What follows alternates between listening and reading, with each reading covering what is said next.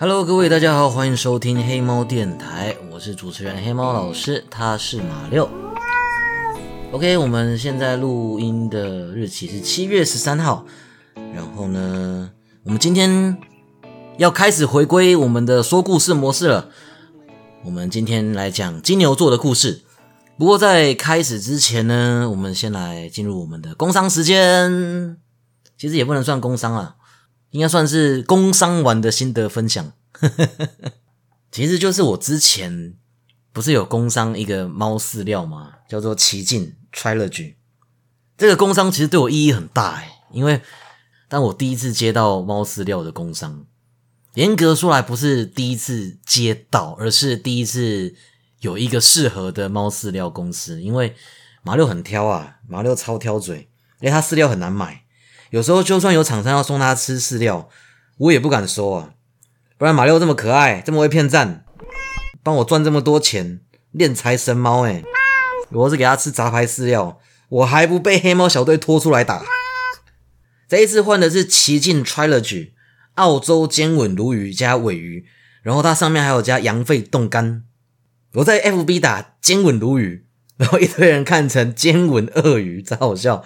想说饲料吃鳄鱼也也太屌了吧？想说它这个是有模拟猫在野外打猎的口味，猫在野外打猎吃到鳄鱼也太哈扣了吧？那这个牌子最厉害就是那个冻干呢，那个叫什么罗姆尼羊肺，听起来超高级，看起来也很好吃。马六也会先把那个挑出来吃，我看他那样吃，我自己也想吃了。其实要有一些内脏的成分。才会符合猫科动物在野外猎食的饮食习惯，营养也会比较均衡一点。而且这一排的猫食里面还有加猫草，可以帮助消化跟化毛。那大家如果有兴趣的话，可以上网搜寻一下奇境 Trilogy，或者是我连接我资讯栏会放他们的网站，大家可以去看一下更详细的资料。OK，那我们今天讲的是金牛座的故事。金牛座的故事就像其他希腊神话故事一样，都是有一个好色拉贝，就是宙斯，还有一个可爱的梅亚。主角是这个腓尼基的小公主，她的长相很甜，很漂亮，她的行为青春洋溢。可是有一次呢，公主做了一个奇怪的梦，她梦到有两个女神一左一右拉住她的手，一直拉，一直拉，一边就是跟我走，另外一边不跟我走才对。两个女生都想要把她带走。他很困惑，可是这场梦没有演到结局，小公主就醒了。醒来之后觉得很烦，心情很乱，他就找他的女仆去海边去散心。就是这个时候被宙斯看到了。宙斯看见小公主，老二一见钟情，可是他又很怕被他老婆就是海拉发现他偷吃，所以他一开始就只敢远远的偷看。没有一会儿，一群牛从附近经过。宙斯一看，大喊一声：“好机会！”然后他就把自己变成一只大白牛，混进牛群。接着他就拿出手机打电话给哈密斯，就他儿子，哎，使者之神，叫他伪装成是牧童，把牛赶到公主附近的草地。这群少女们本来非常开心，在海边草原玩耍，突然看见远方来了一群牛，啊小公主就很热情的跟牛打招呼：“Hello，牛牛。”结果没想到。其中一只牛竟然回了，然后慢慢的往少女们走过来。公主也很开心啊，哇，聪明牛诶，哇，聪明牛！公主咚咚咚咚跑过去摸那只牛，后来发现这只牛的那个毛啊，很软，很好摸，毫无瑕疵，哎，全部都是一片白色的。可是它的头上长的那个牛角是金色的，牛的眼神中充满灵性，身材壮硕，线条优美。害公主一不小心就变成受控，公主就摸上瘾了，一直摸一直摸，好漂亮哦，毛好软哦，而且声音好好听哦。公主就跟这只大白牛玩在一起，还用小花帮牛做了一个漂亮的项圈。大白牛很快就是全身都挂满了花，然后大白牛就趴下来跟公主撒娇，用头去蹭小公主，哎，好像就是要她骑上去的意思。那开心的公主就觉得哇，牛哥，牛哥要带我去兜风吗？马上就爬到牛背，可是他才一坐稳，牛突然就加速冲出去。这只暴冲的牛马上就把所有人全部吓坏了，公主啊、女仆啊，现场所有人都在尖叫。但是这只牛完全就不理，带着公主一直线的往海里面冲。眼见这只牛就要一头栽进海里面了。可是这一瞬间呢，奇迹发生了，大白牛竟然在水面上奔跑，而且一点水花都没有溅起来，跑得跟飞的一样，一下子就消失在海平面上。那小公主吓个半死，可是因为那个牛在水面上跑的这个画面太不科学了，所以公主反而冷静了下来。然后公主就看到了附近海精灵啊，或者是。金鱼啊，海豚啊，都游过来了，帮忙开路，一起游。小公主就更加确定了，这只牛一定是某个天神，而且很大咖。过了一阵子，哎，天黑了，星星出来了，大白牛载着公主上了岸，然后在一棵大树前面，很温柔的把公主放了下来。公主就问他：“哇，牛哥，这里是哪里呀？”可是公主一转头，牛不见了，变成一个帅气的大叔。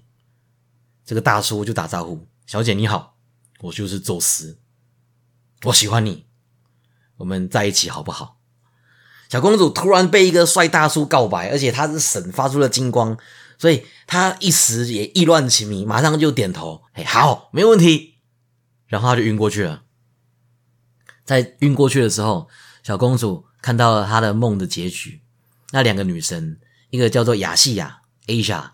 另外一个是爱与美之神 Aphrodite，爱神就跟他讲说，变成宙斯的爱人是你的命运，你现在脚下这一块地，从此会用你的名字来取名，你的名字是小公主就说了，我叫做欧罗帕，Europa，爱神就说好，OK，那以后这一块地就叫做 Europe，欧洲。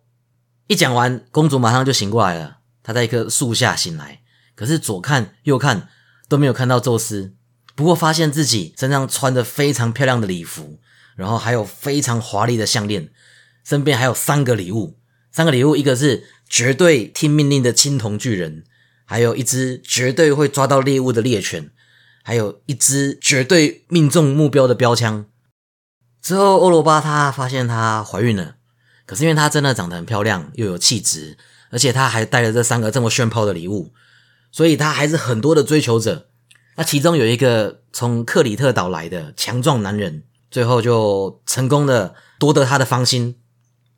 他们两个就一起建立了麦诺斯的文明。麦诺斯之后呢，欧洲这一块地上面的文明也是蓬勃发展，越来越强大。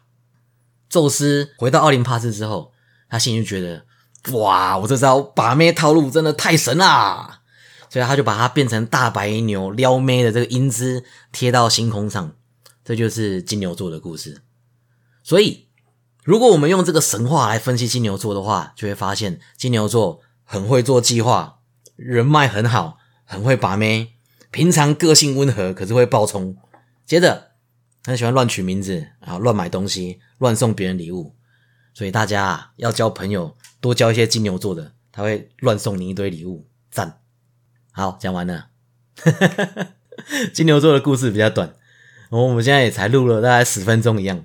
我其实不太认识金牛座的人诶，我听说啦，我听说，哎，金牛座的人是都是社交高手，不服输，然后不容易被说服，平常都忍耐，一生气就爆炸，是这样吗？